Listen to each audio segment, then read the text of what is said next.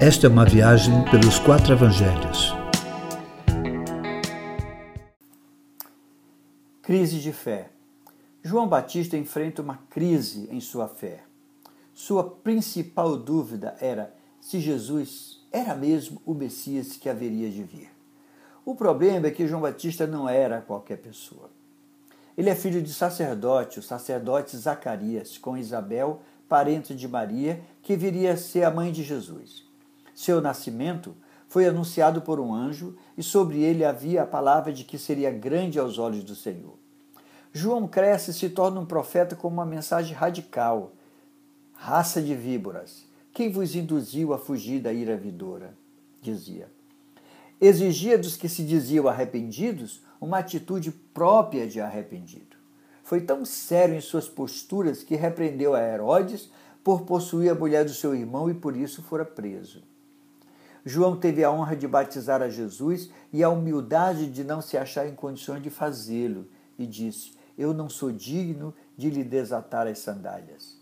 Ele foi instruído pelo próprio Deus sobre como identificaria Jesus. Aquele sobre quem você viu o Espírito descer e permanecer, esse é o que batiza com o Espírito Santo. Ele se apresentava com uma voz e a Jesus anunciava como o Cordeiro de Deus que tira o pecado do mundo. Ele sabia que o seu chamado era para batizar com água, mas o de Jesus com o Espírito Santo. Racionalmente não tinha nenhum motivo para duvidar de quem era Jesus. Ele mesmo disse: Eu vi e testifico que este é o Filho de Deus. Por que esta crise sem aparente motivo? João via discípulos seus deixando-o e seguindo a Jesus. Na prisão ouviu falar de toda a fama de Jesus, os seus milagres, as suas palavras e como todo o povo o seguia. Como qualquer ser humano normal se viu preterido, abandonado e mais, aquele que anunciara como o Messias de Deus a quem ele viera para abrir o caminho, não se importava com a sua vida, deixando-o na prisão. O fato é que, mesmo com todos esses dados a seu favor, João, na prisão, teve uma crise em sua fé quanto a Jesus ser ou não o Messias. E perguntou: És tu aquele que haveria de vir ou devemos esperar outro?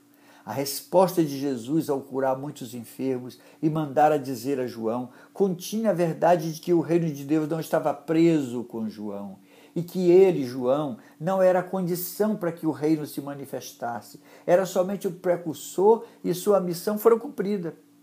O que deveria estar no coração de João era a alegria de ver o Messias cumprir a sua missão. A resposta de Jesus foi acrescentado: Feliz é aquele que não se escandalizar por minha causa.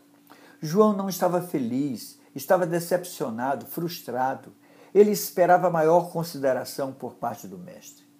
Muitos são os que, por não terem seus sonhos realizados ou consumados, os seus pedidos é, respondidos positivamente, se ofendem com Jesus e se tornam crentes infelizes. Felicidade é não se ofender com o que Jesus faz ou não faz. Estamos em crise de fé quando olhamos somente para as nossas necessidades não supridas. Servimos a Deus e por isso esperamos que os nossos pedidos, orações, sonhos e desejos sejam cumpridos por Ele.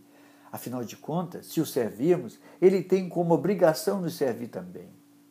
Como Deus não nos serve como queremos e esperamos, nos decepcionamos, nos escandalizamos com Ele e com seu senso de justiça.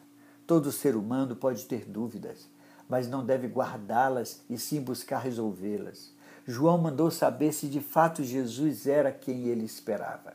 Jesus compreende a crise de fé e não nos abandona nela. Ele responde com bondade nossas dúvidas, apenas não quer que nos escandalizemos dele.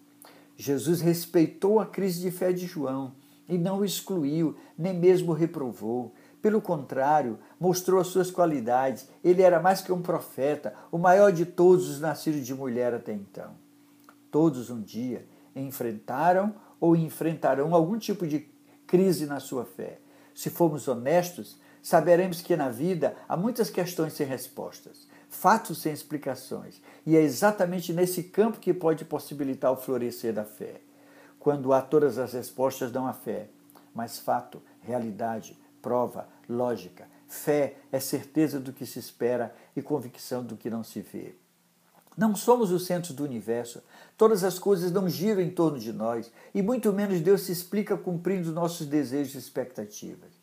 É tempo de não ficar olhando para a nossa própria necessidade, mas sim observando o que Deus está fazendo em nossa volta, pois isso com certeza vai nos animar no exercício da fé, assim como nos ajudará a ter mais convicção que, apesar do que passamos, Deus está agindo de muitas formas e em muitas pessoas, e que o Evangelho está sendo pregado e que o reino de Deus chegou até nós. É desse jeito.